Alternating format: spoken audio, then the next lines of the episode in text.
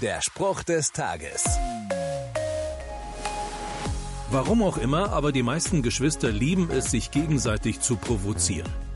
Und wenn dann der andere vor Wut explodiert, ist man selbst fein raus. Wie viel schwieriger scheint es dagegen zu sein, beim Ausmalen zu helfen oder von den Gummibärchen was abzugeben? Da steht eine bewusste Entscheidung dahinter. Die Entscheidung, das Gute zu tun.